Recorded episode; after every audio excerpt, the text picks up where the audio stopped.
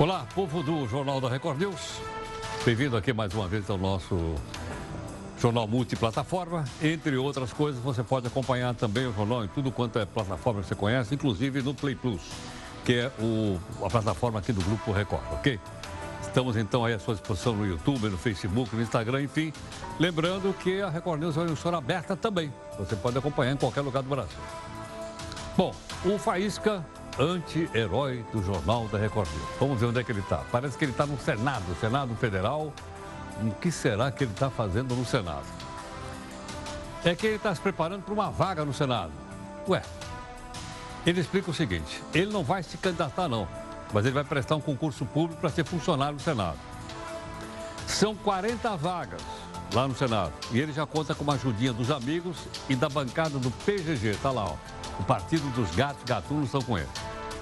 Com uma colinha eletrônica, ele vai passar a perna aos adversários e fazer parte dos funcionários do Senado. Sabe quantos são? Já são 9 mil servidores tá? para servir 81 senadores. Mas olha, o salário lá no Senado é bom. Tem um belo salário lá. Mas quem vai pagar, obviamente, é o Distrito Público. Na sua opinião, você acha que precisa de tanta gente, 9 mil funcionários num Senado só? Manda o seu comentário aqui pelo nosso WhatsApp, que é o 11 São Paulo, 942-128-782 ou pelas mídias sociais, ok? No nosso portal r7.com, agora mudou o número, olha lá. Sobe para 3 o número de mortes após desabamento no prédio no Ceará. Já foi um morto, aí o governador desmentiu, aí depois, hoje o bombeiro atualizou para dois e agora está aqui no portal que eh, são três pessoas que infelizmente morreram. Vamos para outras notícias também importantes para você. Sobe para três o número de mortos no desabamento de um prédio em Fortaleza. O governo vai dar desconto de até 70% para pessoas que sejam microempresários e queiram renegociar as dívidas de imposto. O Supremo decide amanhã se vale ou não prisão depois de duas condenações pela Justiça. A comissão da Câmara, que institui prisão após segunda instância, acaba em bate-boca mais uma vez. Reunião extraordinária de audiência pública para debate sobre as pesquisas. Deputado Talíria, para um pouquinho. Pô, um pouquinho só. Afinal, quantas pessoas poderão ser beneficiadas pela decisão do Supremo Tribunal Federal amanhã? E aqueles que estão sendo julgados também poderiam ser beneficiados? Nossa convidada vai explicar. Agora, Elei, mercados do Rio devem fornecer lupa para o consumidor ler o rótulo dos produtos. Decidem os vereadores cariocas.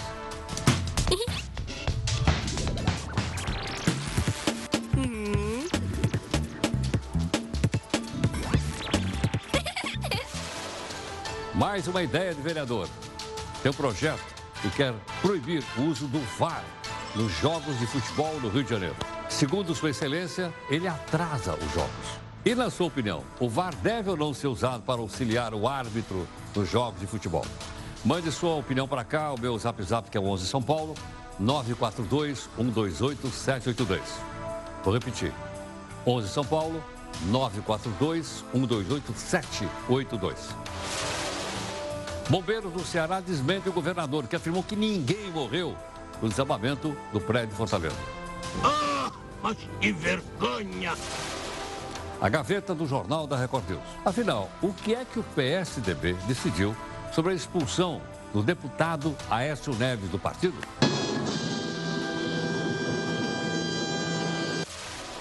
O Brasil tem advogados de mais ou de menos comparando com outros países. Você vai ver.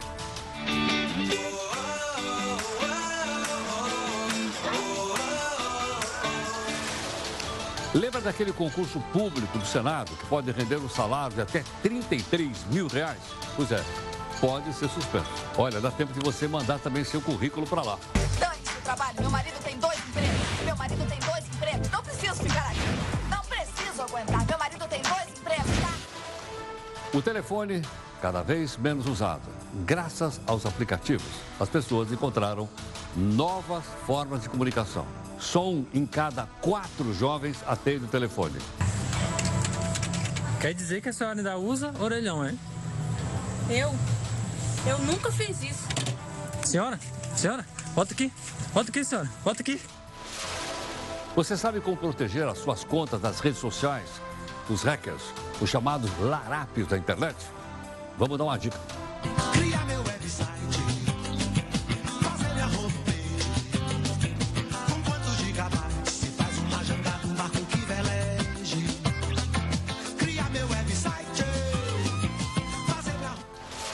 Veja aí a nossa imagem do dia, essa latinha de refrigerante.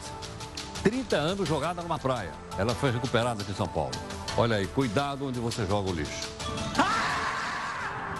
Esse é o jornal multiplataforma, que você já conhece. Por meio delas, todas você pode cobrar da gente.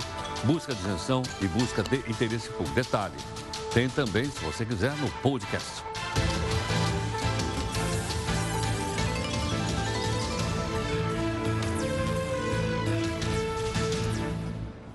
Quero lembrar que o podcast é 5 horas da tarde. Você acompanha aqui, fica à sua disposição no portal r7.com. Às 6h15, hoje nós estamos aí somente eu e a Júlia. O pessoal hoje sumiu da nossa reunião de pauta, né? mas vão estar na, na, na, na live daqui das 10 da noite. Ok ou não? Comentários aqui do jornal. Usa aqui a nossa hashtag JRNews. Tudo bem? Bom, uh, o nosso desafio então do dia de hoje, nós temos mudado constantemente, procurado os outros. Hoje ele é assinado por Linus Pauling. Certamente você já ouviu falar dele. Ele foi prêmio Nobel, Nobel de Química, o Linus Pauling. Morreu com 90 e tantos anos de idade. Ele diz assim, olha, a melhor maneira de ter uma boa ideia é ter várias ideias. A melhor maneira de ter uma boa ideia é ter várias ideias. Aliás, o Linus Pauling foi uma pessoa que contribuiu bastante para que as pessoas uh, usem vitamina C. Ele era um fã da vitamina C. Nunca mais me esqueci disso. Bom, Vamos então aí aos assuntos outros que você já viu na nossa abertura. Os deputados federais se reuniram novamente para discutir o um projeto que institui a prisão depois da condenação em segunda instância. Veja, não é o do Supremo, é o da Câmara. Claro que, para variar, teve confusão. Como é que começou? Começou após a oposição fazer um pedido né, de vista no processo. Item 11, proposta de emenda à Constituição 410 2018, de autoria do deputado Alex Manente. Presidente, peço vista. Não cabe vista porque ainda não foi disponibilizado o parecer. Qual artigo, questão deputado de Rosário? Uma questão de ordem apenas, porque eu já sei qual é a questão de ordem. Eu não sei qual é a dela. Eu já tenho a resposta na cabeça, já respondi, tem uma resposta de 2014, também tem outra, agora consulta menos, a casa. Menos. Bom, uh, como o presidente, que é o Felipe Francisquinho, está na mesa aí, negou, logicamente a oposição ficou brabíssima com ele deputado Alencar Santana decidiu então ler o regimento para garantir que eles têm o direito de ver o processo. No desenvolvimento dos seus trabalhos, as comissões observarão as seguintes normas. Ao membro da comissão, e eu sou membro dessa comissão, pode pedir vista do processo, do processo, ser lhe concedida essas por duas sessões se não se tratar de matéria em regime de urgência.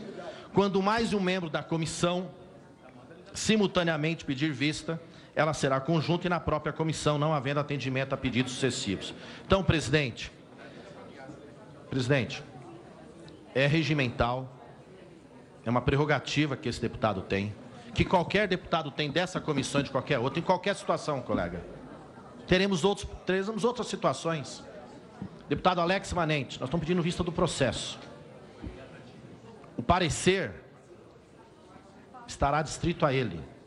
Não existe parecer solto. Parecer de qual PEC? De qual projeto?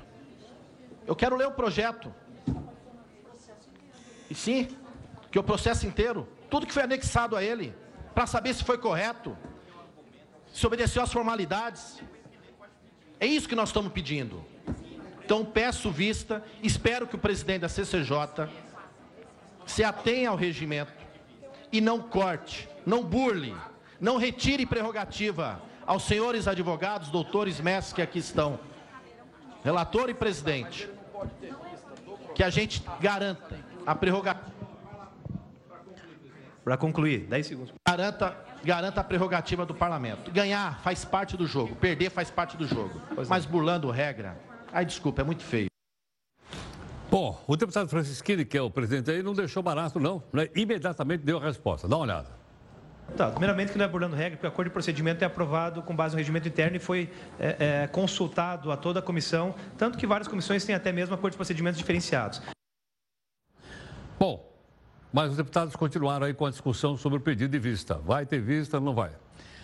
A deputada Maria do Rosário decidiu provocar o Francisquinho, eles vivem de tu contra o outro, né? E um provocou, o outro reagiu, vamos ver. Eu posso pedir vista novamente? Não, sempre acontece isso. Tem complementação de voto, sempre tem mudança. Pode pedir vista novamente? Não. Não pode pedir Não, vista novamente. por, por isso mesmo não pode, porque a vista não é do parecer, a vista é do processo. Deputados, eu já decidi Por isso que não pode. Eu já decidi isso. Vossa Excelência está correto. Por isso que não pode. Toque porque adiante, a vista é do um processo e não do parecer. Não virar um tumulto. Se fosse do parecer, o próximo parecer também caberia pedido vista. de vista hoje é regimental. Se é agora, se é O depois da senhor está leitura do atendendo o parecer. ministro Moro, Com a palavra atendendo o relatora. PSL, para não atender sua muito comissão. chato. O senhor Pare, por favor. Eu não vou bater boca com Vossa Excelência. Eu não estou atendendo o pedido do ministro Moro, mas se eu tivesse, é melhor atender um pedido do ministro Moro do que de bandido, que fica pedindo para não pautar essas coisas. Então, por favor. Passo a palavra à relatora do projeto, deputada Carolina Detone. Negócio ficou feio lá. Francisquini resolveu dar a palavra para a relatora. A relatora desse projeto, que institui a prisão após a segunda condenação, é a deputada Caroline Toni. Né? E parece o seguinte, que está tudo certinho e tal, mas vamos ver o que aconteceu. Conforme determina o regimento interno da Câmara dos Deputados, em, seu artigos, em seus artigos 32, inciso 4, a linha B, e 202, caput, cumpre que a essa comissão de Constituição... É Eh, chata presidente, mesmo, viu? Vamos disponibilizar, agora que eu comecei a leitura, então vamos disponibilizar... É chata mesmo. Deputados, vamos escutar a relatora, porque eu penso que vocês querem escutar o relatório. Vai que o relatório é contra o projeto, ninguém sabe. Pois é, mas a oposição continuava brigando. Ela queria porque queria ter pedido de vista. E também questionou o fato da relatora não ter colocado o texto no computador para que todos os deputados também pudessem ler. E mais, porque ela pulou algumas partes do texto.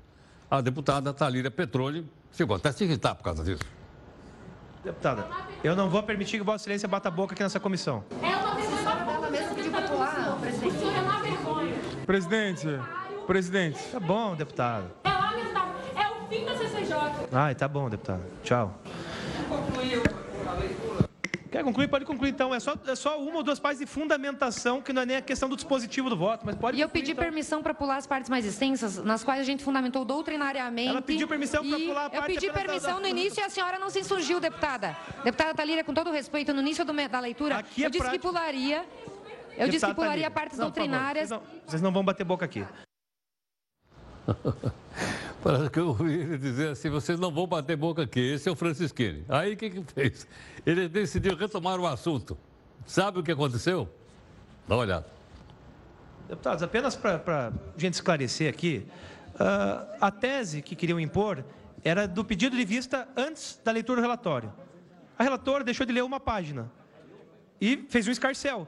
Vossa Excelência ia pedir vista antes da leitura. Você não queria nem tomar conhecimento do relatório e já ia Não pedir vista. interessa. Então, assim, dá para que ver Vossa que, é totalmente casuístico, não é tese jurídica regimental, é momento casuístico. que Vossa Sua Excelência própria assessoria. É casuístico. Vossa Excelência, peraí, peraí, vocês também. Vocês queriam pedir vista antes da leitura. Deixou de ler uma página da fundamentação, sendo que foi lido o dispositivo, e vocês fazem um griteiro. Então, tentem ser coerentes com as decisões de Vossa Excelência. Vossa Excelência tem que, tem que ser lido o relatório inteiro, porque não tínhamos disponibilizado para nós. A própria Não tínhamos. pediu para pular. Não, não, não, não vamos expor assessor. Não vamos, não, não, sem assessoria, não vamos expor ninguém Eu aqui. tô falando a verdade, Não, não, porque agora é muito oportunismo. não vamos expor ninguém aqui. Gente, por favor, vamos expor, vamos bater boca. Já foi pedido vista. Bom, afinal, acabou tendo pedido de vista para ler o, proce- o- o projeto? Não. Agora que o relatório foi, foi, foi lido, tudo bem, então agora poderá pedir vista. Mas a deputada Talíria, que você viu agora há pouco, né, e a própria relatora eh, continuaram aí discutindo, e o Francisquini alterou a voz, ok ou não? Dá uma olhada. Nada mais havendo a tratar. É um vexame. Encerro a presente reunião marcando outra para dia 16 de outubro de 2019, às 17 horas, reunião extraordinária da audiência pública para debate sobre as pesquisas. Deputado Talira, para um pouquinho. Pô, um pouquinho só. É uma vergonha. Uma vergonha. Eu vou relevar porque, eu, por incrível que pareça, eu gosto de Vossa Excelência. Eu gosto da sua atuação algumas vezes. Mas, por favor, deputado Talira, vamos nos controlar. Bom, só você saber que estão discutindo lá, estão discutindo na comissão uh, um projeto de lei que institui que o cidadão que for preso em segunda instância, perdão, foi condenado, ele vai começar a cumprir pena. Que é o que a gente vai acompanhar, deve começar amanhã no Congresso Nacional. São coisas distintas, ok? Só para não confundir aqui a minha cabeça. Bom, por falar em Supremo, os ministros se reuniram hoje e teve até um esquenta. Como assim esquenta? Os ministros estão se preparando para o julgamento amanhã. O que, é que eles vão discutir? Prisão depois de duas condenações em primeira e segunda instância. Hoje, os ministros Luiz Roberto Barroso e Dias Toffoli acabaram divergindo sobre o papel do Supremo nas punições de um outro assunto. Qual é? Partido que pega nosso dinheiro e não presta conta. Qual as sanções previstas pela lei? O Supremo, então, que declara inconstitucional a lei. Agora, não pode substituir a lei por uma resolução é, do, por melhor que seja, do Tribunal Superior Eleitoral. Insisto, é, como disse de início, não me parece é, que essa, essa alteração cronológica, desde o início até 2019, pelo Congresso Nacional, tenha sido a melhor opção mas não é uma opção ilegítima. Alexandre, essa crença de que dinheiro público é dinheiro de ninguém é que atrasa o país. Não, essa crença de que o Supremo Tribunal Federal é, pode fazer o que bem entender, desrespeitando a legislação, também atrasa o país. Mas a Constituição diz expressamente ah, que também, o dever de prestar também contas atrasa. não preste, não acontece a Constituição nada. Ninguém aqui nesse tribunal... É, nós... Ninguém aqui nesse tribunal, o ministro Luiz Roberto Barroso, acredita nisso. Então, por isso Excelência, que eu estou manifestando a minha posição. Sim, eu acho que dinheiro Excelência, tem que ter contas sim, prestadas. Mas isso é o que todos nós pensamos. Bom, então, mas não é o Vossa que Excelência respeite os colegas que estão peraí, votando. Perdão. Eu sempre respeito os colegas. Eu estou emitindo a minha opinião. Vossa Excelência está sendo deselegante com um colega que é respeitoso com todo mundo. Eu apenas disse que a Constituição impõe o dever de prestação de contas. Essa, então, e, portanto, acho que se é um dever, tem que ter uma consequência. É exatamente isso, Roberto. Só que a diferença nossa de pensamento é é um dever, e iniciei dizendo isso, a premissa inicial, exatamente a obrigação constitucional de prestação de contas, nos termos da lei, a lei estabelece a consequência. Agora, Vossa Excelência acha que, além da lei, Vossa Excelência pode estabelecer livremente a consequência. Eu entendo é que nós devemos respeitar a lei ou declará-la inconstitucional. Bom, o projeto que institui prisão depois de duas condenações, movimento judiciário, e vamos ver como é que isso funciona. Gustavo, como é que fica o tal projeto que vai ser discutido amanhã? Heródoto, o presidente do Supremo, ministro Dias Toffoli, pautou três processos sobre a prisão após decisão da segunda instância. Desde 2017, o Supremo sofre pressão para que o tema seja resolvido. E olha que já são anos de debates. Em 2009, o Supremo estabeleceu que a Constituição proibia que uma pessoa começasse a cumprir pena de cadeia antes de esgotar todos os recursos possíveis. Ou seja, somente após o processo transitar em julgado é que o cidadão pagaria o que deve à sociedade. Sete anos depois, em 2016, e com nova composição dos ministros, o assunto sofreu uma reviravolta. E isso sinalizou uma possibilidade de uma mudança na maneira de entender a lei. Por sete votos a quatro, o plenário decide ser possível a prisão logo após a condenação em segunda instância. A execução provisória de acordo penal condenatório proferido em grau de apelação, ainda que sujeito a recurso especial extraordinário, não compromete o princípio constitucional da presunção da inocência. Esse era um habeas corpus, mas foi aí que se instalou a insegurança jurídica, porque juízes e os próprios ministros passaram a decidir de formas diferentes. Uns aceitavam, outros não a prisão após a segunda instância. E não demorou para que chegassem ao tribunal pedidos para que os ministros decidam o que realmente vale. Assim, em outubro de 2016, por seis votos a cinco, os ministros decidiram não conceder liminar em duas ações que pretendiam impedir prisões de segunda instância. Mas a análise foi só das liminares. Com a morte de Teori em janeiro de 2017, teve início a especulação sobre qual seria a corrente adotada pelos ministros. O novo ministro Alexandre Moraes e outros integrantes do Supremo já indicaram que podem ter mudado de posição. Agora, Heródoto é esperar para ver a decisão, que será tomada nesta quinta-feira. Vamos ver o que dá. É, a, a, discussão começa na quinta-feira. Provavelmente né, vai se estender por outras semanas, porque um caso como esse sabe que exige aqueles votos assim de uma hora, uma hora e meia e tudo mais. Gentilmente conosco, a doutora Laura Barbosa, que é pesquisadora do Supremo em Pauta, da Faculdade de Direito aqui da Fundação Getúlio Vargas de São Paulo, e ela é nossa convidada. Laura, muito obrigado pela sua gentileza. Bem-vinda aqui no Jornal, Laura. Muito obrigado. Laura, bom, é, o que, que, a gente pode. Como é que é ser a sessão amanhã? Entra o relator, ele fala, como é que vai ser? É, amanhã é só o início da sessão, então o que se espera é que tenha todas as sustentações orais, quando os advogados, todos os advogados interessados no processo vão falar por determinado tempo, defender suas opiniões, suas posições. É, é, vai ter, e a, o relatório né, e essas sustentações orais. E pelo que o presidente Dias Toffoli deu a entender na sessão de hoje, falando o que ia acontecer amanhã, é basicamente isso, só o relatório e as partes interessadas falando suas respectivas. O relator que é Marco Aurélio Melo? Isso, exatamente, Marco tá. Aurélio. Agora, quando ele, ele relata, ele vota? É, o relatório. Ou ele. No relatório tem que, tem que dar uma posição ou não? O relatório em si é só um resumo do caso. É, tanto que o relatório ele acontece antes das sustentações orais e depois, só depois das sustentações orais é que começam os votos, inclusive o voto do relator. Então, realmente, o voto do relator em si vai acontecer na, na próxima semana, provavelmente. Tá, provavelmente. Ele é o primeiro a votar ou não? Exatamente, ele é o primeiro a votar e depois os votos são por ordem é, do, do ministro que mais recentemente entrou na corte para o ministro mais antigo. No caso, o segundo a votar vai ser o ministro Alexandre e o último a votar vai ser o ministro Celso. Sim. Agora, o Supremo já não se pronunciou sobre isso, pelo menos duas vezes? Sim. É, o, o, Supremo já alterou duas vezes de posição de jurisprudência no, no decorrer dos anos. E essa é uma, uma, questão bastante sensível, justamente porque envolve a interpretação sobre um, um princípio constitucional que é a presunção de inocência. Então, envolve saber, é, será que uma pessoa pode ser presa enquanto ainda existem recursos disponíveis, enquanto ela ainda pode ter a chance de provar que ela é inocente? Então, o, a questão voltou tantas vezes para o tribunal, justamente porque envolve a interpretação desse princípio, e é uma questão politicamente sensível que também envolve questões pragmáticas, e por isso ela vem e volta, mas é a primeira vez que o tribunal vai decidir isso numa ação que envolve uma interpretação direta da lei, que não é um caso concreto. Entendo. Bom, mas a Câmara está votando lá a possibilidade de ser preso, cumprir pena logo depois da segunda condenação.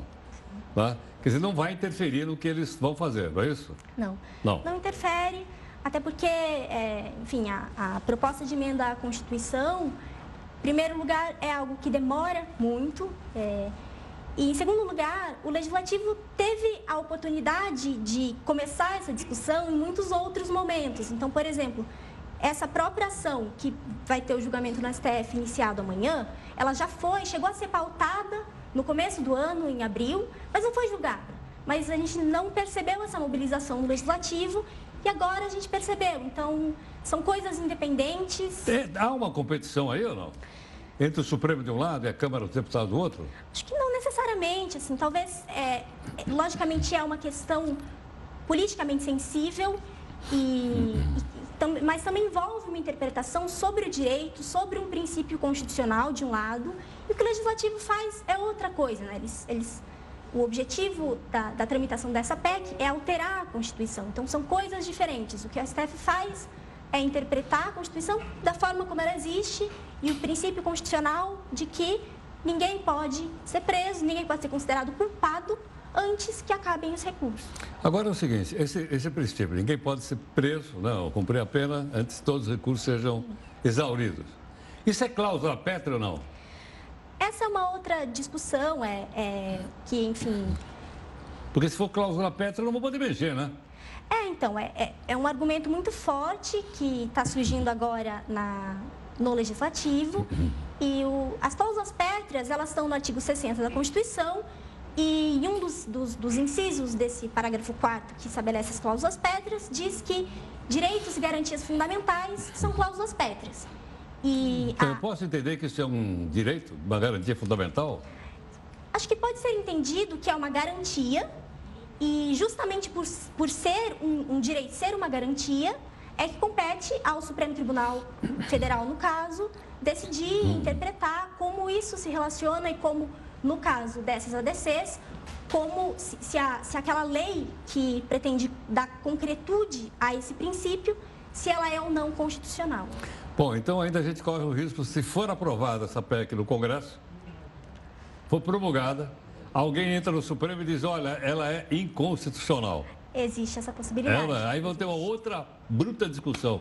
Eventualmente, todas as questões acabam voltando ao Supremo Tribunal Federal, porque elas vão continuar envolvendo a Constituição e interpretações diversas da Constituição. Então, o artigo 5 Mas essa Constituição é, é difícil de entender, hein? É, não, mas ela, ela tem garantias importantes. É, que, que protegem as pessoas. Acho Sei. Agora, então, então tem outros países do mundo que não têm essa garantia. Nos Estados Unidos, o negro foi condenado em primeira instância e já começa a cumprir pena. É, mas então aí... não tem essa garantia. Os pais fundadores lá dos Estados Unidos não estavam atentos. Cabe a cada poder constituinte do, da, saber da sua própria realidade, né? E depois, uma vez que a, que a Constituição já foi promulgada, cabe a gente ah, um discutir. Quantas constituições nós já tivemos? É, algumas. Sim. Eu acho que sete ou oito. Ela é, Sim. começa com a do Império 1824 vai embora. Então nada impede.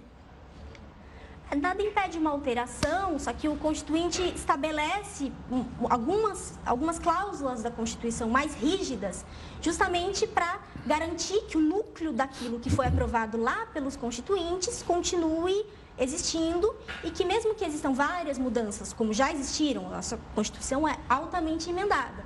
Mesmo que essas mudanças continuem existindo... Salvo engano, uma centena de mudanças. Sim, mas que o núcleo da Constituição continue o mesmo. E a ideia de dar essa rigidez é isso, porque não é bom que uma Constituição, que o núcleo de uma Constituição mude tanto assim. É, é, o, é o que se imaginou para a construção de um Estado e é algo que precisa ser conservado. É, é, são os fundamentos gerais do, do Estado de Direito naquele, do Estado Constitucional de Direito naquele país. Tá certo. Muito obrigado. Obrigada. Muito grato pela gentileza. Muito prazer. Muito obrigado. Bom, gentilmente conosco a doutora Ana Laura Barbosa, pesquisadora do Supremo em Pauta da Faculdade de Direito da Fundação Getúlio Vargas. Fazemos o seguinte, uh, amanhã então, como foi bem explicado aqui por ela, ah, o relator fala alguma coisa, os, os, advogados da causa vão, vão discutir e provavelmente a, a votação deverá começar na próxima terça-feira, salvo engano, com a nova reunião do Supremo e a gente vai acompanhar aqui e aos poucos a gente vai aprendendo de maneira didática, porque às vezes eu fico completamente confuso com tanta lei que tem nesse país aqui, ok? Vamos para a nossa primeira live para você opinar aqui no jornal. O governador de São Paulo, João Dória, discutiu com manifestantes durante um evento em Taubaté, que é daqui do Vale do Paraíba, interior de São Paulo. Isso aconteceu ah, na noite de terça. Ah, o pessoal falou várias coisas, ele ficou bastante irritado, né, e houve até um, um certo tumulto. Ok? Não, vamos ver? Trabalho.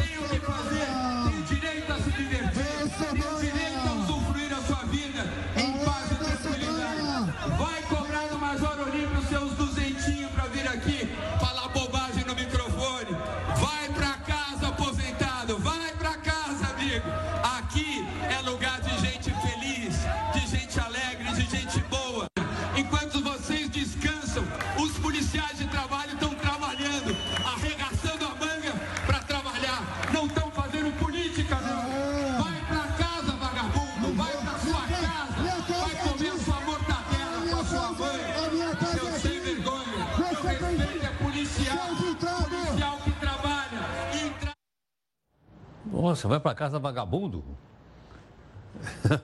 Era uma manifestação dos aposentados da Polícia Militar, lá de São Paulo, no, no, numa inauguração qualquer que o governador está fazendo lá. Ficou bravo. Você se lembra que o PSDB aqui de São Paulo pediu a expulsão do Aécio Neves, deputado, do partido. Pedido foi negado em agosto. Não sei se foi pelo diretório ou foi pelo, pela executiva. Foi pela executiva. O presidente do partido de São Paulo, que é o Marco Inholi, recorreu à executiva nacional. E nós conversamos agora com a assessoria de imprensa do partido, que diz que até agora nada aconteceu. O assunto está parado e nós estamos aqui esperando saber o que, que vai acontecer. Temos o direito de perguntar.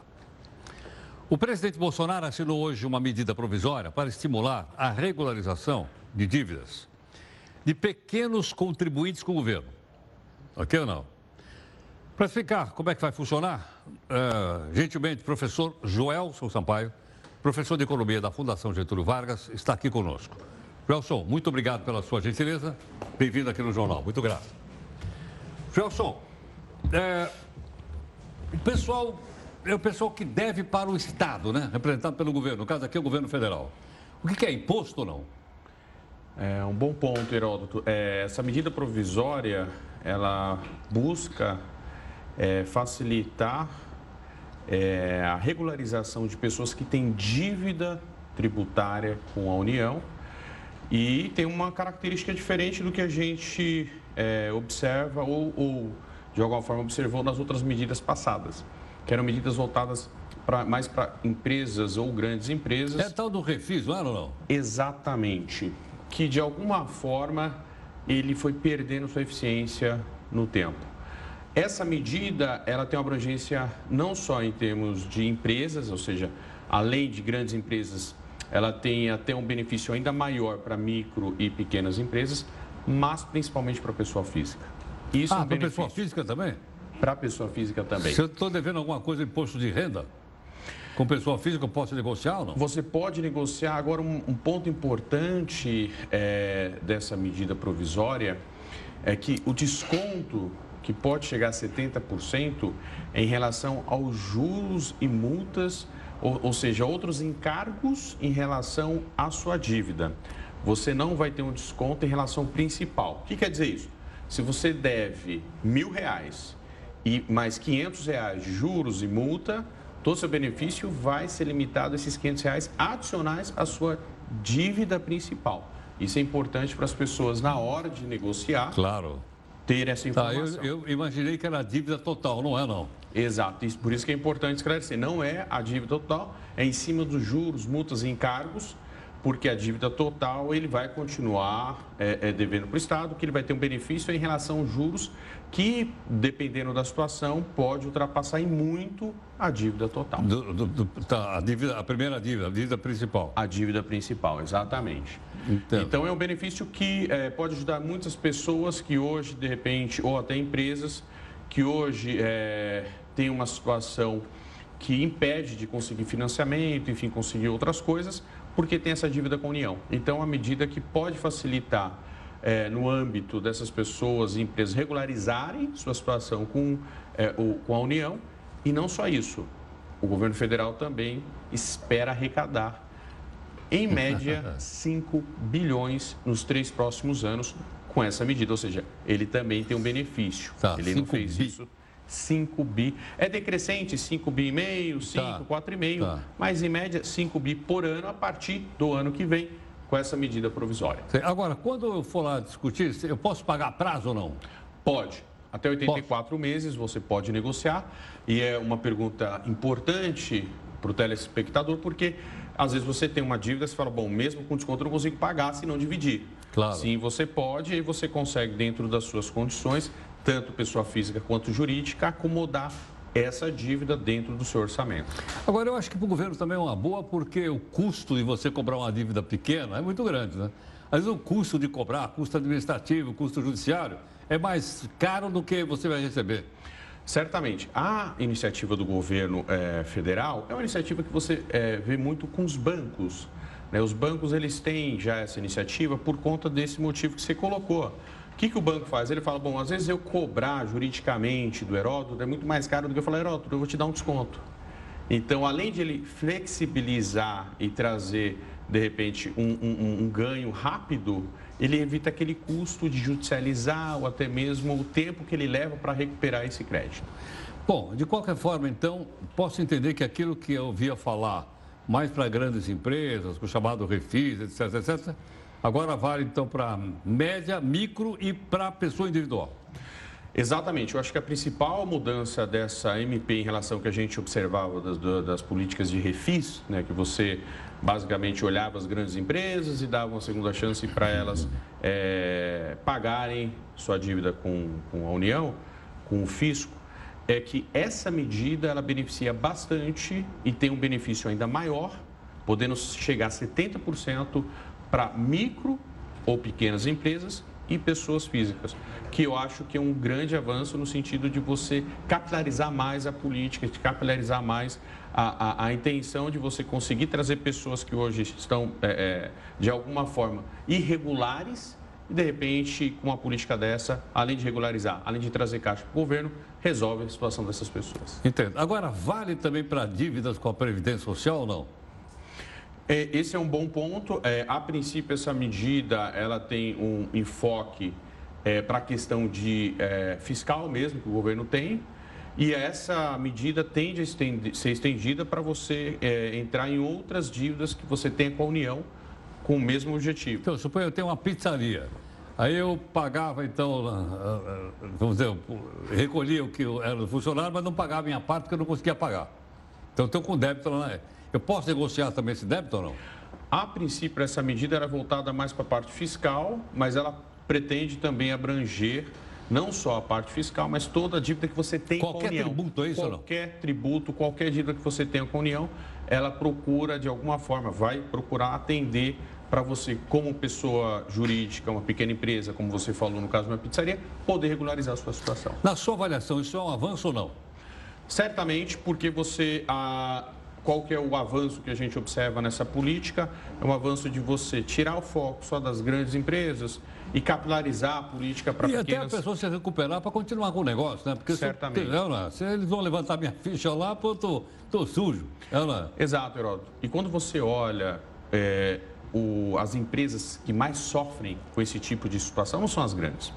Porque as grandes têm bons escritórios de advocacia para negociar, para discutir, para conseguir é, outros, outros caminhos legais com o governo, com a União. O pequeno não tem.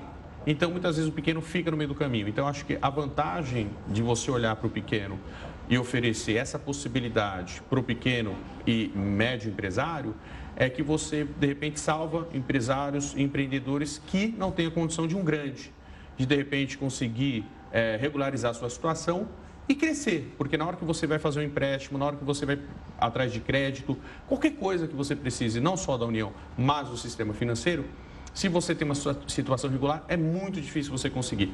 Você acaba ficando numa restrição que às vezes inviabiliza o negócio. Então, eu acho sim é um avanço, é uma medida positiva e o governo vai arrecadar no final do dia também o que é bom para o governo. Professor, obrigado pela gentileza. Muito grato. Bom, gentilmente conosco aqui, professor Joelson Sampaio, professor de Economia da Fundação Getúlio Vargas São Paulo. Claro, de uma maneira simples para a gente poder entender, né? E a maneira que você viu aí das pessoas recuperarem o crédito. E vale, então, como ele explicou, não só para grandes empresas, para médias pequenas e também para a pessoa individual. Um tributos que eu devo para o governo. O imposto faz parte do tributo, é uma parte do tributo chama imposto. Não é isso que a gente tem aprendido aqui? Pois é. Olha, o ministro Dias Toffoli, o homem está na mídia, quer gastar 2 milhões de reais num projeto de revitalização de um museu do Supremo Tribunal. Já votaram a favor o Ricardo Mendes, o Lewandowski e o Alexandre Moraes. Marco Aurélio está contra, o Fux pediu vista e adiou a decisão. Dias Toffoli pediu urgência por conta do acervo que está ameaçado. O projeto seria do arquiteto Paulo Mendes da Rocha. Mas olha só uma coisa interessante. Até uma questão de ordem administrativa tem que ser decidida pelo, pelo plenário. É uma coisa realmente extraordinária. Pensa um pouco. Bom, você está opinando aqui conosco em relação ao VAR, o, senador, o vereador do Rio de Janeiro que quer proibir lá, né, o projeto. E você opina aqui na nossa segunda live aqui no Jornal. O deputado Altineu Cortes, relator da CPI do BNDES, retirou do parecer dele a recomendação para indiciar o ex-presidente Lula, ex-presidente Dilma, por crime de formação de quadrilha e corrupção passiva. Tirou.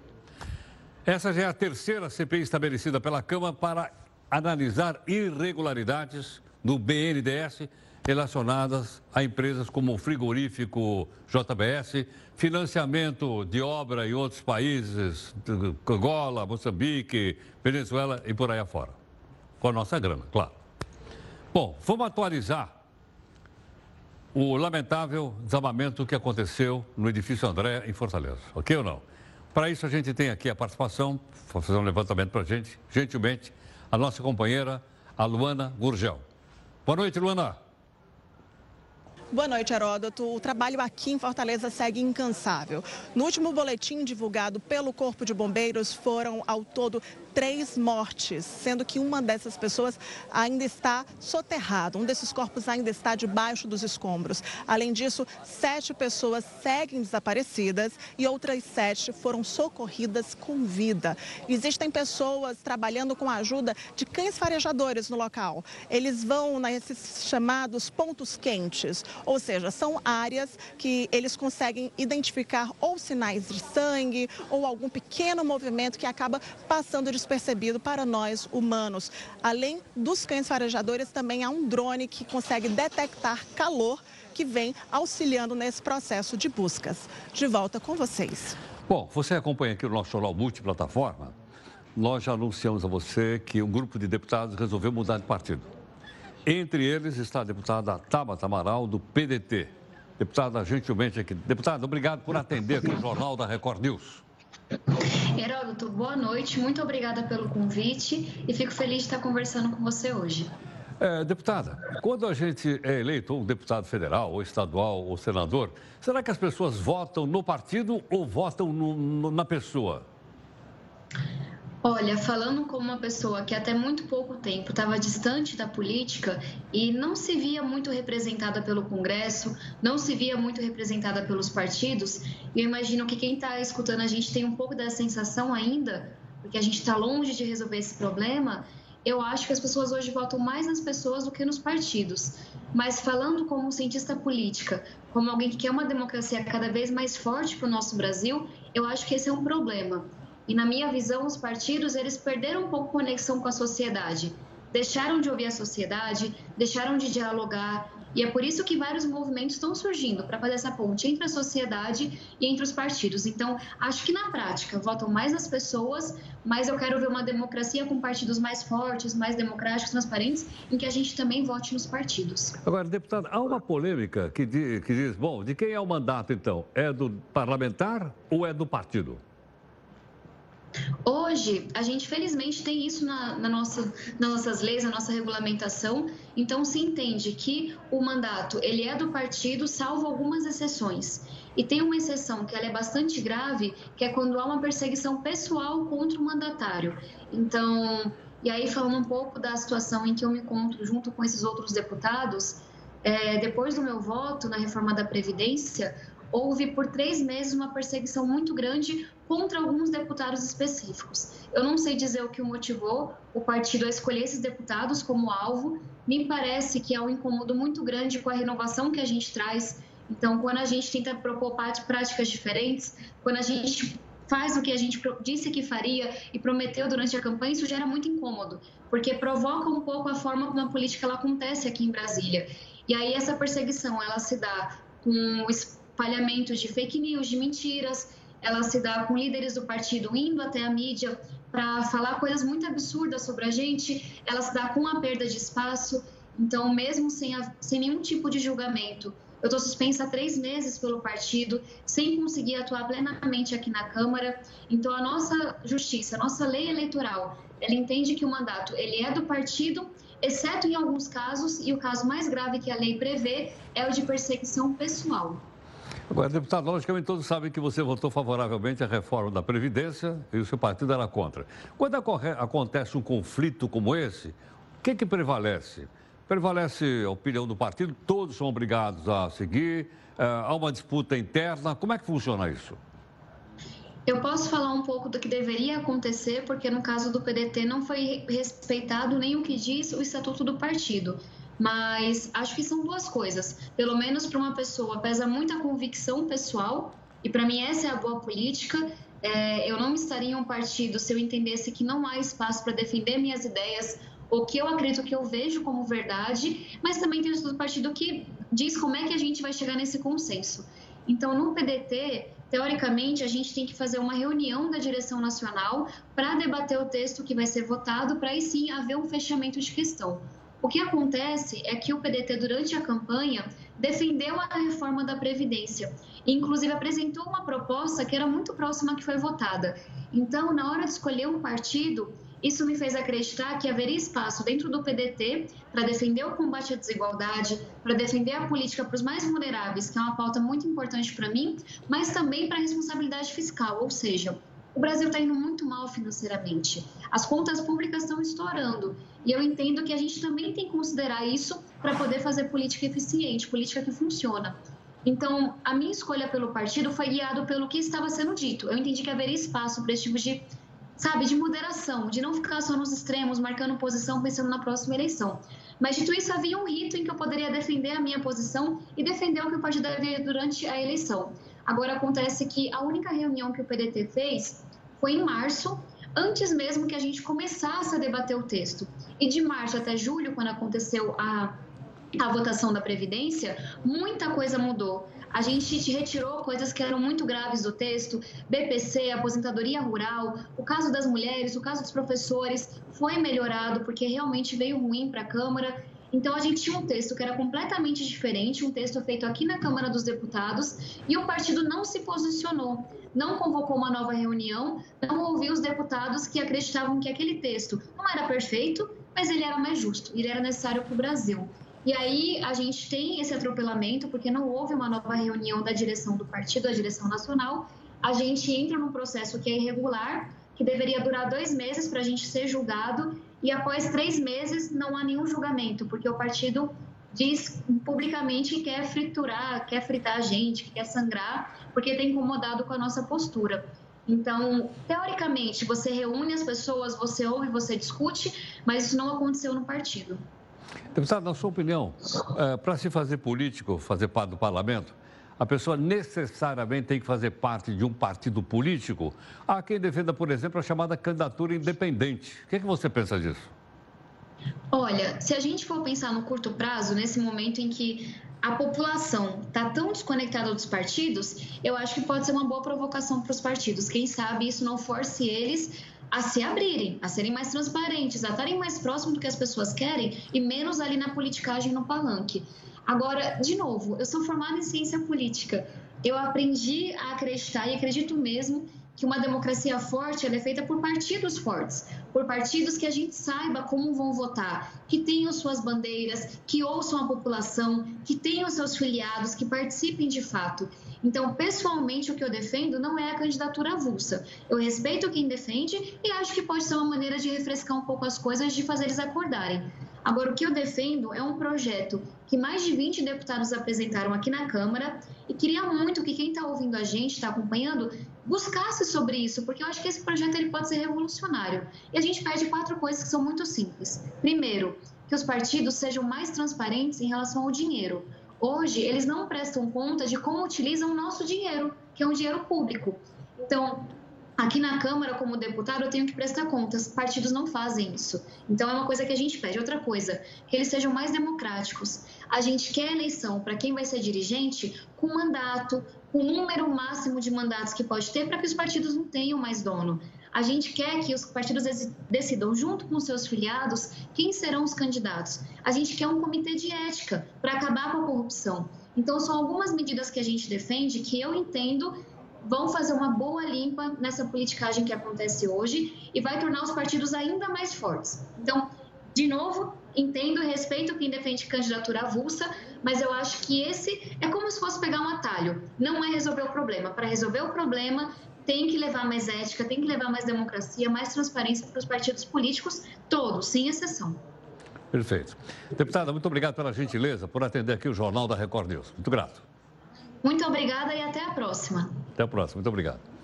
A deputada Tabata Amaral conversando conosco, ela deve deixar o partido dela, que é o PDT, mais conhecido como Partido Ciro Gomes, ou se você quiser, do Brizola, né? o Leonel Brizola que fundou o partido, é, porque discordou aí da orientação do partido em relação à reforma da Previdência. Outros deputados querem fazer a mesma coisa. Bom, você pode fazer então a avaliação também desse, desse assunto aqui no jornal.